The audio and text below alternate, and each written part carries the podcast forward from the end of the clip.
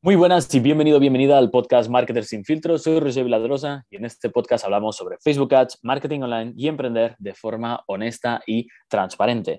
Hoy vamos a empezar eh, otro episodio más sobre Facebook Ads, que es a lo que nos dedicamos desde Big Media, la agencia. Me he traído a Felipe, por supuesto, Head of Media Buying. ¿Cómo estás? Muy bien, con ganas de otro episodio. En este episodio vamos a hablar de un tema eh, y un modelo de negocio que ha crecido mucho, que se ha puesto muy de moda, que son los membership sites. Pero eh, este modelo de negocio también requiere que tengamos una estrategia de ads un pelín distinta, ya que no es una venta de un producto con el precio completo grande que buscas la rentabilidad al momento, sino que buscas más rentabilidad eh, luego a nivel de backend en, en, la recurrencia que puedan tener estas personas. Y bueno, pues eso, no puedes eh, jugar un partido de tenis con una raqueta de pádel y al revés, tenemos que adaptar un poquito. Así que eh, vamos allá con ello. Es eh, parecido, las bases de Facebook Ads siguen siendo las mismas, pero hay que adaptar la estrategia. Entonces, eh, yo, Felipe, explicaría rápidamente lo que es un, un, membership site. Claro, básicamente, y es muy interesante esto que dices de que tenemos que adaptar un poco la estrategia, porque los resultados que vamos a ver dentro del Ads Manager también son bastante diferentes si lo comparamos con un e-commerce. Luego entraremos en profundidad, pero básicamente una membresía, que es el membership site, lo que consiste es tener ingresos recurrentes para el emprendedor a través de la creación de contenido constante u ofreciendo valor constante a aquellas personas que están dentro de esta membresía, ¿de acuerdo? Es como una especie de negocio muy vivo donde a cambio de formar parte de la membresía, el usuario obtiene constantemente nuevo contenido, nuevo valor. La parte positiva es que eh, para el emprendedor hay más seguridad, más tranquilidad desde el punto de vista de que de forma recurrente vas a saber cuánto ingresas. La parte negativa es que no es tan fácil y, como estabas diciendo, no es tan fácil como parece. Y de hecho, esta proliferación de, membresías también ha aumentado la, dificultad de, poder tener tu propia membresía. Claro, eh, la gente está más acostumbrada a este modo modelo de negocio, pero también eh, es cada vez más común, entonces eh, la competencia también sube, ¿no? Y, lo que decías, el ejemplo más claro sería un, Netflix, ¿no? Tú vas teniendo nuevas series, nuevo contenido constantemente, pero tú también pagas constantemente. Aquí la gran, la gran diferencia que influye más en Facebook e Instagram Ads, eh, en este cambio, es que normalmente cuando tú ofreces algo donde eh, le dices al cliente, mira, vas a tener acceso durante esta temporalidad, sea un mes, y eh, puedes disfrutar de esto, lo que estás haciendo también es ofrecer normalmente un precio más barato que ofrecer algo donde tienes acceso de por vida, ¿no? Algo cuando compras algo, un, producto de e-commerce, eh, no estás alquilando nada, estás pagando por todo lo completo. si lo pensamos con el ejemplo más radical, sería un piso, ¿no? Un alquiler es un membership site, entonces pagas mensualmente y el precio es mucho menor que el precio completo de comprar la casa. Entonces, esta es la variable que hace que luego a nivel de Facebook Ads todo cambie bastante y lo que tengamos que exigir a nuestras campañas y buscar sea algo distinto. Entonces, normalmente un membership site lo que tiene es un precio más barato de entrada, pero también mm, tienes eh, por parte del usuario algo más de reticencia porque sabe que es un compromiso, que mm, si no se acuerda tiene que renovarlo, ¿no? que, mm, o sea, tiene que cancelarlo. Entonces le da un poco más de, de miedo en ese sentido, pero a la vez tienes un precio muy atractivo. Entonces, eh, vamos a ver cómo, cómo esto afecta ¿no? eh, a las campañas. Eso es. Entonces, si te parece, esta vez lo que voy a, voy a estar yo en un perfil más de preguntador, porque tú tienes más experiencia y al final esto va a aparecer una de las sesiones individuales que hacemos tú y yo, simplemente que esta vez grabado. Pero em, también hemos recopilado muchas preguntas que nos han llegado a través del curso, con membership size y tal. Entonces, si te parece, lo que voy a hacer es trasladártelas a ti y desde tu experiencia nos das el feedback que consideres, ¿vale? Venga, vamos al lío. Lo más importante, yo creo que para cualquier persona que tiene un membership site es estar relacionado con el ROAS. ¿Qué ROAS debemos tener en nuestro membership site para considerar que tenemos un ROAS sano? Digamos, cuál sería el ROAS mínimo y el coste de adquisición mínimo para nosotros decir, vale, podemos tirar con las campañas o vamos a replantearnos un poco el negocio. Vale, ok. Pues bueno, aquí el primer hándicap que tenemos es que si tenemos un precio más barato, sí que es más fácil que conviertan, pero tener un ROAS es alto, es más difícil, porque la diferencia entre el coste de adquisición y em, el precio, eh, el average order value que consigues, es muy pequeña. Entonces, igual te sale lo comido por lo servido. Quiero decir, los costes de adquisición dependen no solo de ti, sino de la competencia y de cómo esté el mercado. Si mm, al final eh, mucha gente está utilizando Facebook Ads, hay competencia, etcétera, hay un punto que ya no se puede bajar más el coste de adquisición a no ser que estés haciendo publicidad a una audiencia que ya te conoce, etcétera, y ahí sí que puedes tener costes de adquisición más baratos. Pero pon que un coste de adquisición para un e-commerce eh, de un producto de 60-70 euros algo que está muy bien sería pues eh, eso dividido en tres por abajo, es decir, que tenga un 15 o entre 15 y 20 euros. Claro, si tú lo que estás ofreciendo igual a nivel de membership site en un año tiene un valor de 120 euros, poniendo que estás ofreciendo una mensualidad de 10 euros, claro, igual el coste de adquisición no te va a variar tanto realmente. Eh, no te va a bajar mm, mágicamente mm, a menos de 10 euros se va a mantener por ahí, entre 10, 15. Entonces, lo que te va a pasar es que te vas a quedar con un ROAS más o menos de 1. Pero en un membership site, si tienes un ROAS de 1, estás haciendo dinero, porque solo que el 50% de la gente que se ha apuntado ese mes a un ROAS 1 se quede, ya de golpe tienes un ROAS casi 2. ¿no? El siguiente mes, el, mes 2, el mes 3, el mes 4, el mes 5, el mes 6 que se queden, es todo beneficio. Entonces, a nivel de juzgar las campañas eh, de un membership site, no puedes exigirle tanto ROAS, no buscas y no pretendes eh, tener una rentabilidad en la primera conversión altísima, no pretendes hacer el dinero ahí, pretendes no perder dinero y llegar al máximo de gente, es decir, maximizar el volumen eh, de conversiones frente al ROAS hasta cierto punto, ¿vale? porque aquí no te puedes apalancar muchísimo. Es decir, un membership site eh, que tiene una mensualidad, por ejemplo, de 10 euros. El modelo eh, que seguimos a nivel de ROAS es más parecido a un software as a service. Las empresas de software as a service son capaces y se marcan como estándar muchas veces eh, llegar a pagar hasta tres veces una mensualidad. Es decir, que si la membresía me cuesta 10 euros, son capaces de pagar 30 euros por captar un cliente porque tienen calculado que la gente que viene de ads más o menos mm, está cuatro o cinco meses o seis. Pues saben que a partir del mes cuatro empiezan a tener beneficios.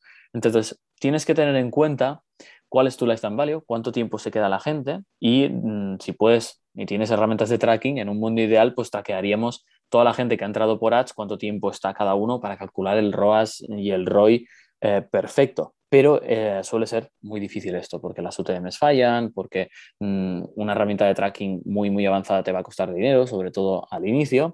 Entonces, tienes que intentar buscar cuál es el lifetime value de la gente eh, que viene por ads o hacer una estimación, decir, mira, mi lifetime value es este, estimo que la gente que venga por publicidad se va a quedar un poco menos porque es una compra más impulsiva, no vienen de lo orgánico, no son tan fieles y hago una suposición. Si se me quedan de media, tengo un lifetime value de seis meses, pues mira, sé que puedo pagar hasta cuatro veces, ¿no?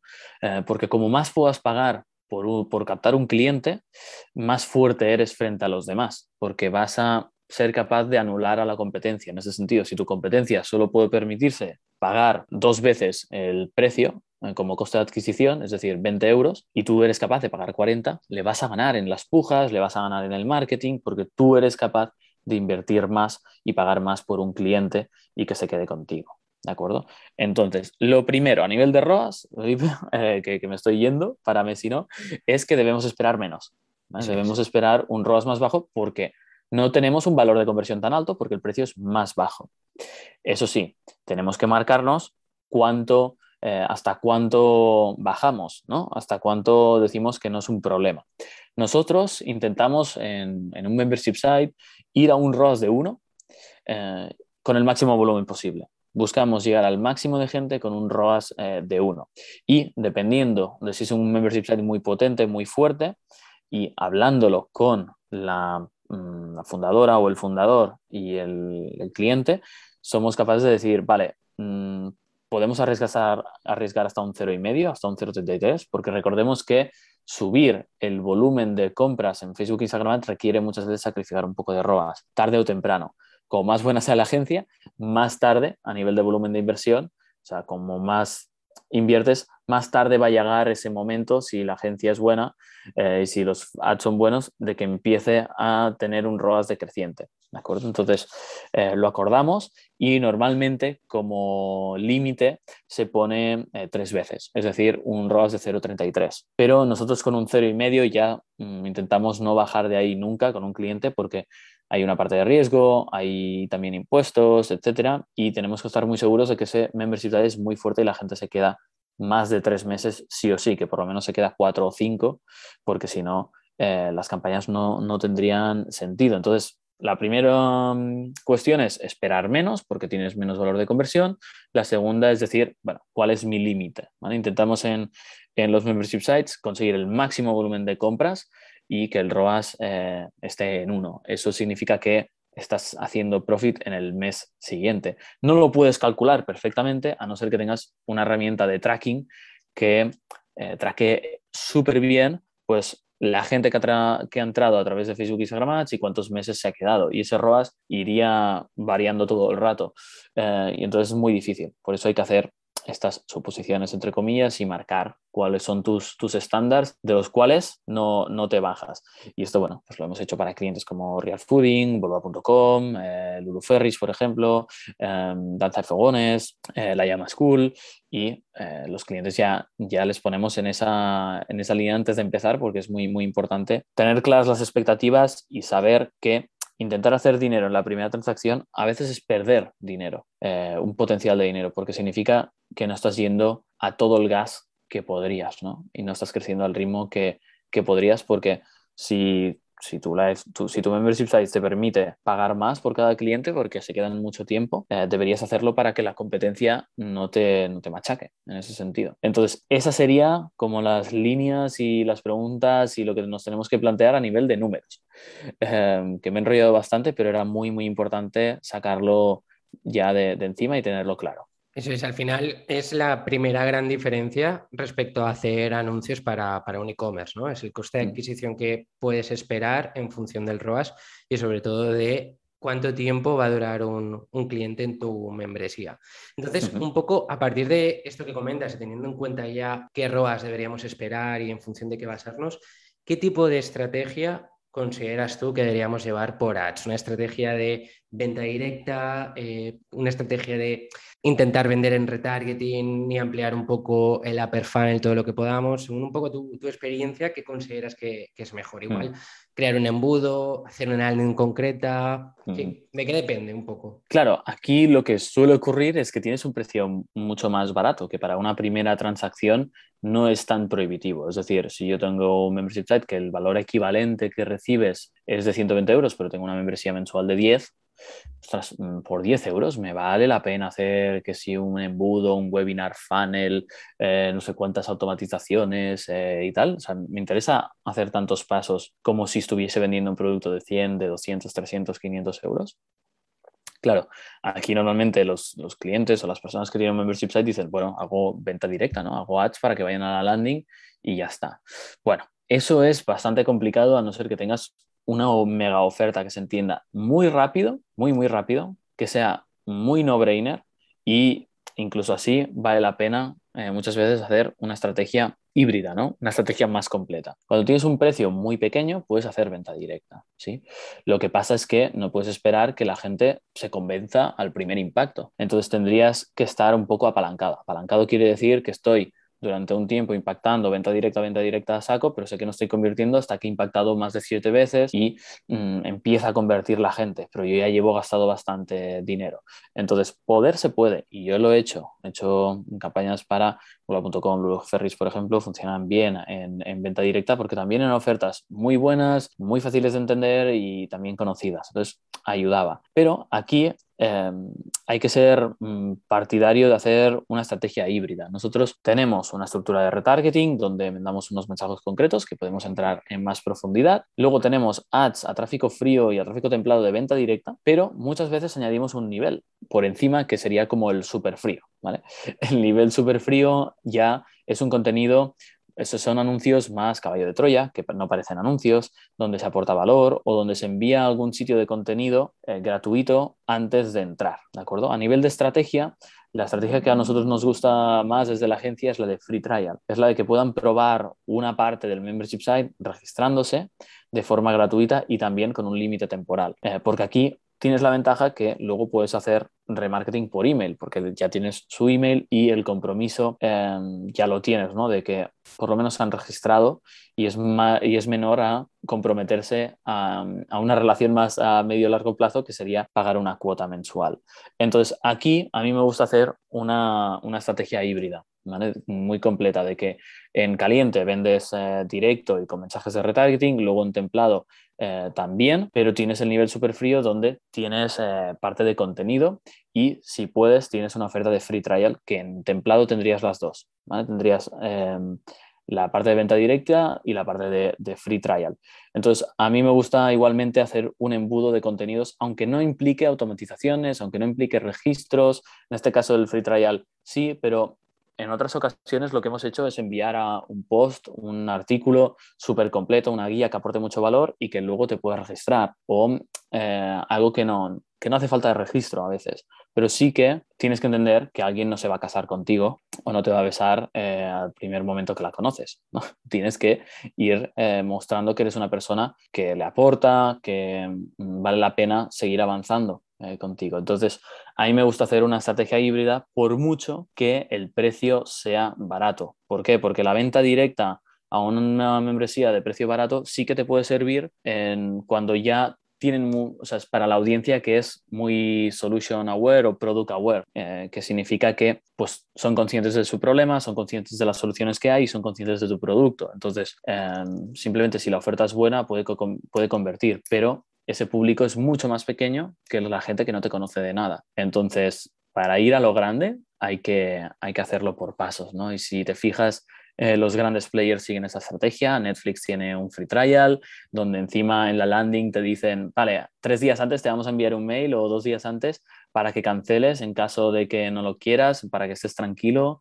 Em, o empresas de software también tienen free trial. Cualquier software as a service, mm, un software tipo, que sé, Holded, factura directa, tal, tienen, tienen ofertas gratuitas en ese sentido de prueba. Entonces, eh, es el modelo que predomina y tienes que hacer que tu prueba gratuita, todo este contenido sea mejor, aparte de tus argumentos de venta que, trabajas en retargeting. Entonces, estrategia híbrida siempre que se pueda. Vale, ok, porque precisamente por lo que comentas del retargeting, es que a veces sí que vemos que alguien crea un membership site y por el hecho de ponerlo a 10 euros, es como que tiene la sensación de que es un precio no-brainer y que te van a comprar rápido. Y en realidad es algo que hemos detectado que, primero, los membership sites que, vemos habitualmente están bastante ennichados, es decir, desde un nicho en concreto. Y por mucho que sea 10 euros, el proceso de decisión de compra en un membership site es mayor que en un e-commerce habitual. Es decir, si comparamos un producto de 10 euros que puedes comprar en un e-commerce versus una membresía de 10 euros, lo más probable es que una gran mayoría de gente compre rápido el producto de 10 euros, en cambio se lo piensen más para ir a, esa membresía, ¿vale? Porque el 100%. el proceso de decisión es bastante más largo. Entonces, es lo que decías, tienes que atacar eh, en retargeting muy bien esos ángulos de esos beneficios que tiene tu membresía y precisamente lo enlazamos con el retargeting que también vemos y sabemos que es un retargeting diferente al que podemos utilizar en un e-commerce desde el punto de vista de media buying.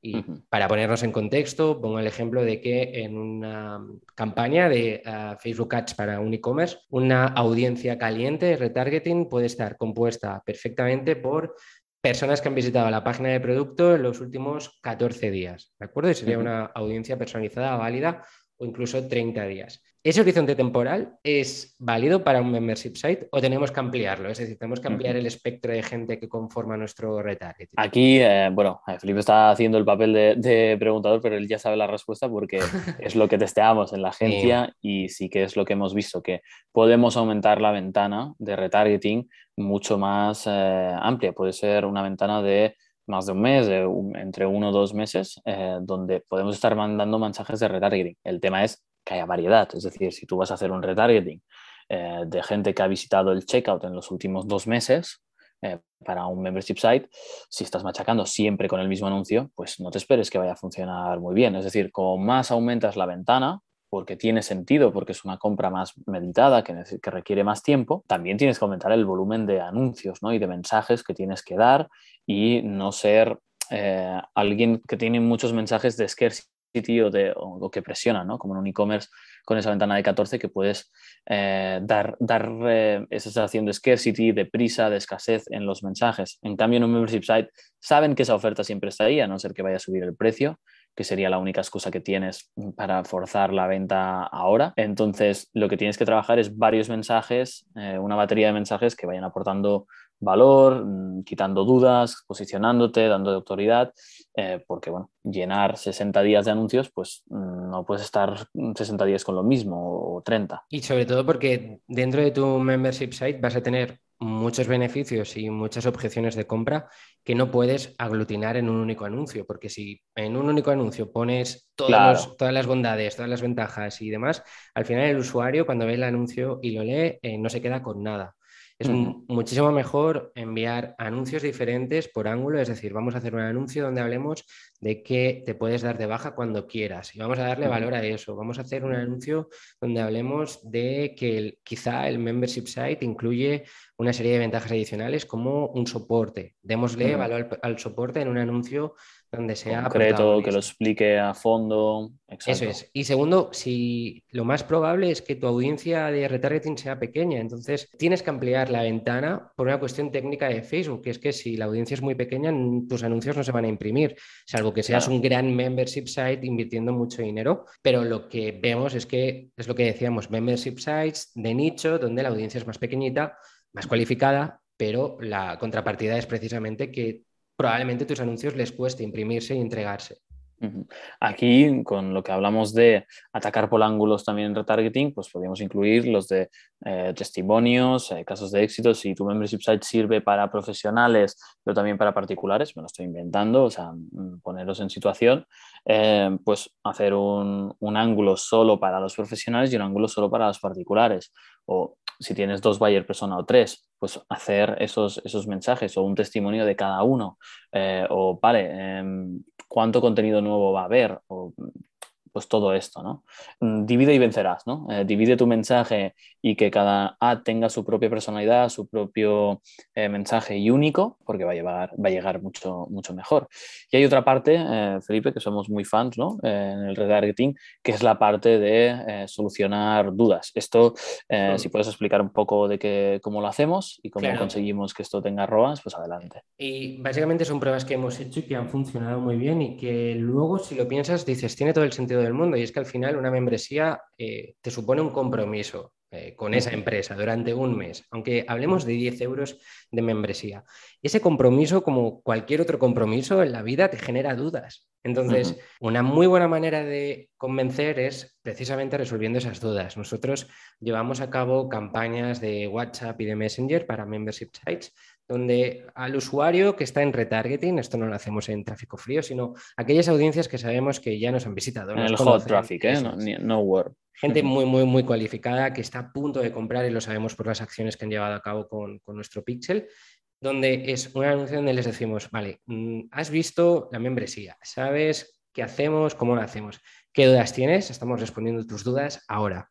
Entonces, eh, el usuario empieza una conversación por Messenger o por WhatsApp y es ahí donde podemos terminar esa venta, donde resolviendo esas dudas y dándole ese punto de toque humano, donde el usuario acaba completamente convencido. Y al final lo que hacemos aquí también es rebajar el coste de, adquisición. Aquí esto lo usamos tanto en Membership Sites como, como en otras partes, pero Membership Sites suele, suele mm, tener... Eh, sí, ese miedo del compromiso, de si puedo cancelar, y ayuda mucho que dar hacer ese ejercicio de transparencia y de, hey, estamos aquí, ¿no? Sí, y quería dar un... dime, dime. sobre todo porque en un e-commerce las preguntas son más típicas y sí que las puedes categorizar en una landing incluso de preguntas frecuentes, pero realmente cada membership site genera un tipo de duda diferente. Sí este ¿Me va a servir a mí para hacer esto en concreto? ¿Voy a poder conseguir con tu membership site esto? son más preguntas enfocadas por ahí, más de qué, cómo me va a aportar tu membership site para que yo cambie de A a B. Exacto, en su situación de contexto, porque tú puedes tener un membership site que, que, va, que sea más mainstream y que ayude a mucha gente y quieren saber si en su situación personal lo tienen, ¿no? Entonces, bueno, es una estrategia que usamos bastante y a nivel de, de copy, yo haciendo bastantes pruebas con un lanzamiento muy potente que, se hizo en 300 mil y pico euros con un RAS de 8 en, en dos meses y medio. Ahí sí hice pruebas y a nivel de copy, simplemente darte el consejo que ojo con decir, sé que has visto la, sé que conoces el producto o cosas muy directas porque puede parecer muy invasivo decirlo como directamente en el copy. Hay maneras de decirlo de forma como más suave, ya que lo mencionabas, que se entienda que en el copy no lo decimos así. Decimos, eh, sabemos que es el momento o puedes jugar con, con, otras expresiones que dan a entender que te entienden, ¿vale? Que la empresa te está entendiendo y que te está abriendo su equipo para eh, solucionar dudas. Es un ejercicio un poco de transparencia y de, de, ah, de dar ayuda, ¿no? De eh, que entienda, que, hacerles ver que los entendemos, pero sin ser agresivos de decir, oye, sé que estás mirando el curso, ¿sabes? Sé que has entrado y por qué no has comprado, tal, eh, haz clic aquí, sino como, hey, em, si crees que es tu momento para conseguir X, que sería la situación de la promesa que das, y estás pensando en formar parte de tal membership site, em, esa es una manera más suave de decirlo, Em, aquí tienes al equipo em, donde te va, que te mm, va a responder dudas, etcétera, y una imagen del equipo sonriendo, etcétera. ¿no? Eso puede, puede ayudar a dar ese paso de, transparencia. Entonces, bueno, eh, es una estrategia que funciona muy bien en Hot. Y luego en Retargeting One, eh, ¿qué es lo que solemos hacer, Felipe? En Worm lo que solemos trabajar, sobre todo, como comentabas, es tener un ángulo dedicado a la parte de testimonios y también ángulos dedicados a cada una de las eh, objeciones de compra que podemos tener un poco para que alguien se, suscriba a nuestra membresía. Por ejemplo, puede que haya gente que es eh, muy sensible al precio y el hecho de que la membresía que estamos poniendo de ejemplo cueste 10 euros es algo que le llame la atención. Puede que haya personas que sean más sensibles al tipo de contenido que hay o a la cantidad de contenido. Hay ángulos que pueden estar relacionados más con la disponibilidad del contenido, es decir, lo puedo ver en mi smartphone, en una tablet o solo desde el ordenador tengo eh, alguna limitación horaria o puedo verlo cuando yo quiera, ese tipo de contenido. Em, incluso puede que haya gente que le preocupe más no solo lo que hay en la membresía, sino lo que está por venir, porque puede que haya gente que se apunte porque diga, es que ahora tengo esto, pero la semana que viene va a salir este contenido que también me interesa. Entonces, el consejo un poco que damos aquí a nivel de media buying es que tratemos cada uno de estos ángulos y detectemos dentro de nuestro buyer persona, dentro de nuestra audiencia, qué mensajes resuenan más o son los catalizadores de mm. la compra, para que podamos optimizar y pivotar y decir, bueno, en lugar de intentar crear 20 ángulos donde hablo de los beneficios del membership site, al final me quedo con los tres ángulos que son realmente los impulsores de, esa compra. Por ejemplo, el de precio, disponibilidad y frecuencia de actualización de contenido. A partir de ahí, tú ya puedes tener, por ejemplo, mm, durante un tiempo anuncios donde vas trabajando esos ángulos que ya sabes que funcionan y que retienen al, usuario. Claro, más en profundidad en esos. Quiero decir, en Retargeting Warm te centras en los dos o tres más potentes eh, y en Retargeting Hot es donde explotas todos, ¿no? Eh, que al final buscas que, lo vean, pero en Retargeting Warm sí que pasas tiempo dedicando al, vale, al de precio, cómo lo seguimos haciendo mejor, qué formato lo explica mejor, tal, tal, tal, y estar optimizando. Y también otra cosa en Retargeting Warm es intentar que esos anuncios cojan prueba social. A veces dopar esos anuncios con una campaña de engagement, con el mismo ID puede funcionar bien para dar la sensación de que mucha más gente ya, ya ha entrado, ¿no? ya, ya está dentro y que tienes cierta, cierta presencia, que igual no lo han visto en tráfico frío porque es mucho más difícil en ese sentido pues acumular mucha prueba social, pero en Retargeting Warm sí que ayuda, ¿no? A, ostras, esta mm. persona que no, conocido, que no conocía de nada, que ha entrado con un anuncio porque realmente me interesaba, pero aún no tengo mucha confianza, Ahora me aparecen los eh, anuncios de retargeting templado donde ya bueno, he visitado la web y aquí estos ya son mucho más potentes a nivel de prueba social y dan más empaque, ¿no? Eso también puede, puede ayudar. Sobre todo que te ayuda a la hora de planificar tu futuro en las campañas y en Facebook Ads. Quiero decir, llega un momento que al trabajar por ángulos te haces un avatar de cómo es tu usuario, ¿vale? Pongo un ejemplo real. Con tráfico frío sí que se aprecia muchísimo.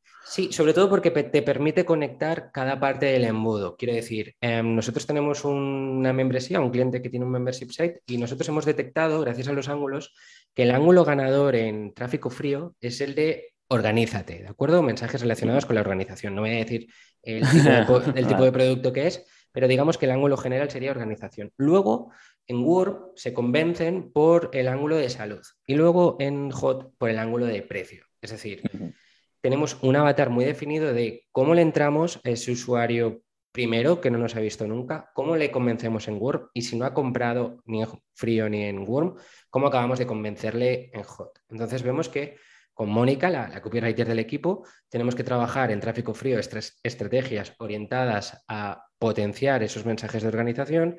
En Word tenemos que dar más empaque a todos los mensajes relacionados con la salud y en tráfico caliente, sobre todo el, protagonismo, el protagonista va a ser el precio. Y en paralelo, lo que es la estrategia de tráfico frío, vamos a acompañarla con campañas satélites más orientadas al view content y alcance con mensajes orientados a, la ética y a la moralidad que vemos que ayudan a acabar de convencer.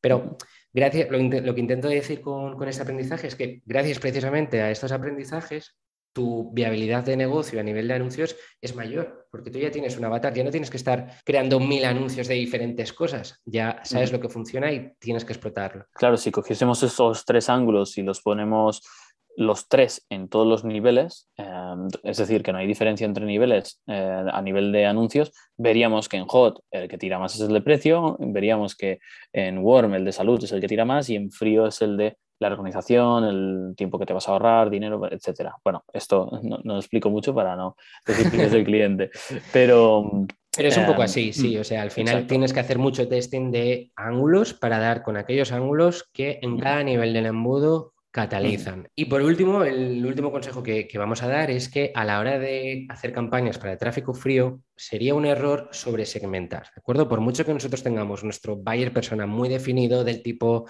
em, compra esta marca, hace deporte, luego eh, come este tipo de comida, aunque ese sea nuestro buyer persona, es un error trasladarlo como tal, igual igual, a nuestro business manager, a nuestro administrador de anuncios. Que antes sí que funcionaba, quiero decir, en 2015, en 2016, cuando el algoritmo no era tan, tan, tan potente, cuando no se trabajaba tanto el Big Data eh, y Facebook no estaba tan capacitado, le iba bien que le indicase, pues mira, mi comprador tiene este interés, además hace este deporte en concreto, además lee estas revistas, además escucha este tipo de música y suele tener un iPhone. Entonces, ¿qué pasa? Que has hecho muchos filtros y te has quedado con una audiencia súper pequeña, ¿no? Entonces, en ese momento donde uno había menos competencia, Facebook podía imprimir sin, sin problemas esos anuncios y ya le iba bien, eh, pues sí que te funcionaba, ¿no? Pero desde hace mucho tiempo ya eh, no se trabaja así porque hay otras opciones de segmentación que tú no seleccionas que están en juego. Eso, bueno, lo trabajamos muchísimo en el curso, tenemos una clase concreta que se llama segmentación algorítmica avanzada, donde explicamos todo esto, de qué opciones que tú no estás seleccionando en el Ads Manager sí que están siendo opciones de segmentación. Y eh, bueno, esto se vincula con todo lo que hemos dicho anteriormente y por qué funciona tan bien, pero bueno, no quiero hacer el episodio tampoco tan largo y, bueno, la gente que está en el curso ya lo sabe, así que apúntate para, para descubrirlo si quieres ver pues cómo campañas sin segmentar pueden llegar a funcionar muy muy bien y suelen funcionar mejor que las que son sobresegmentadas, ¿no? Como a veces el undersegmentar, eh, subsegmentar es mejor que sobresegmentar en Facebook e Instagram Ads. Y no sé si queda alguna pregunta que queramos responder, eh, Felipe, o se, nos come el tiempo. No, creo que yo creo que ya lo hemos tocado todo. Pero bueno, como siempre, dejamos la puerta abierta a cualquier tipo de pregunta que eh, nos pueda llegar por redes sociales o, por email, porque realmente este tipo de preguntas son preguntas que tiene un media buyer cada día y si podemos hacer esa labor de, explicar cómo trabajamos nosotros, pues yo creo que, siempre es bienvenido. Sí, desde la agencia, desde la trinchera, desde el día a día. Y ya sabéis, eh, la gente que estáis en el curso tenéis esta información, pero con ejemplos eh, reales también. Y nada, nos vemos ahí. Si quieres seguir aprendiendo, puedes ver en la web eh, lo que tenemos que ofrecer, los contenidos de, de YouTube también, y Instagram y todos estos sitios. Y, si conoces a alguien que le pueda ser útil, pues bueno, se lo puedes pasar o te lo quedas para ti, para tener esa ventaja competitiva.